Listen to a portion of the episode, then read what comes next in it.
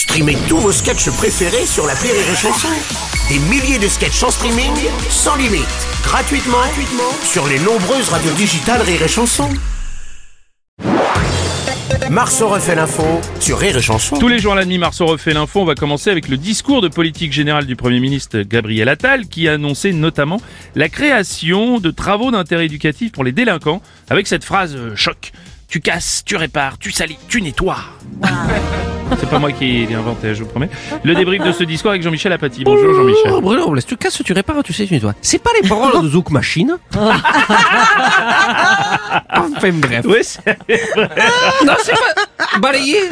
Balayer, nettoyer, ah oui, ah oui, astiquer, Ah oui, c'est ça. Baldon, voilà, Enfin bref, conjoncturellement, fondamentalement, c'était long, c'était usant, c'était brillant. Le Premier ministre a donc annoncé la création de travaux d'intérêt éducatif pour les délinquants. Moi, euh, j'appelle ça l'école. Mais enfin bon, lui, il appelle comme il veut. Euh, Amé ou de la Cassera a demandé si ces travaux d'intérêt éducatif pouvaient se faire à l'école Stanislas dans des classes non mixtes.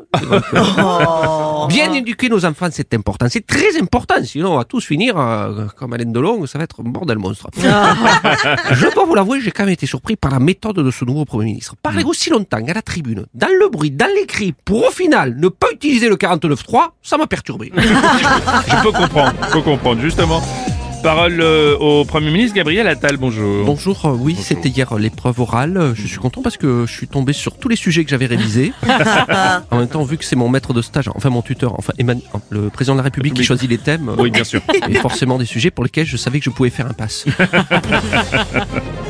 Le discours du Premier ministre n'a visiblement pas convaincu les, agri- les agriculteurs qui continuent leur action sur les points de blocage. Oui, président Sarkozy, Je bonjour. m'étais pas encore exprimé sur la colère des agriculteurs, Oui, mais je tiens à vous dire que...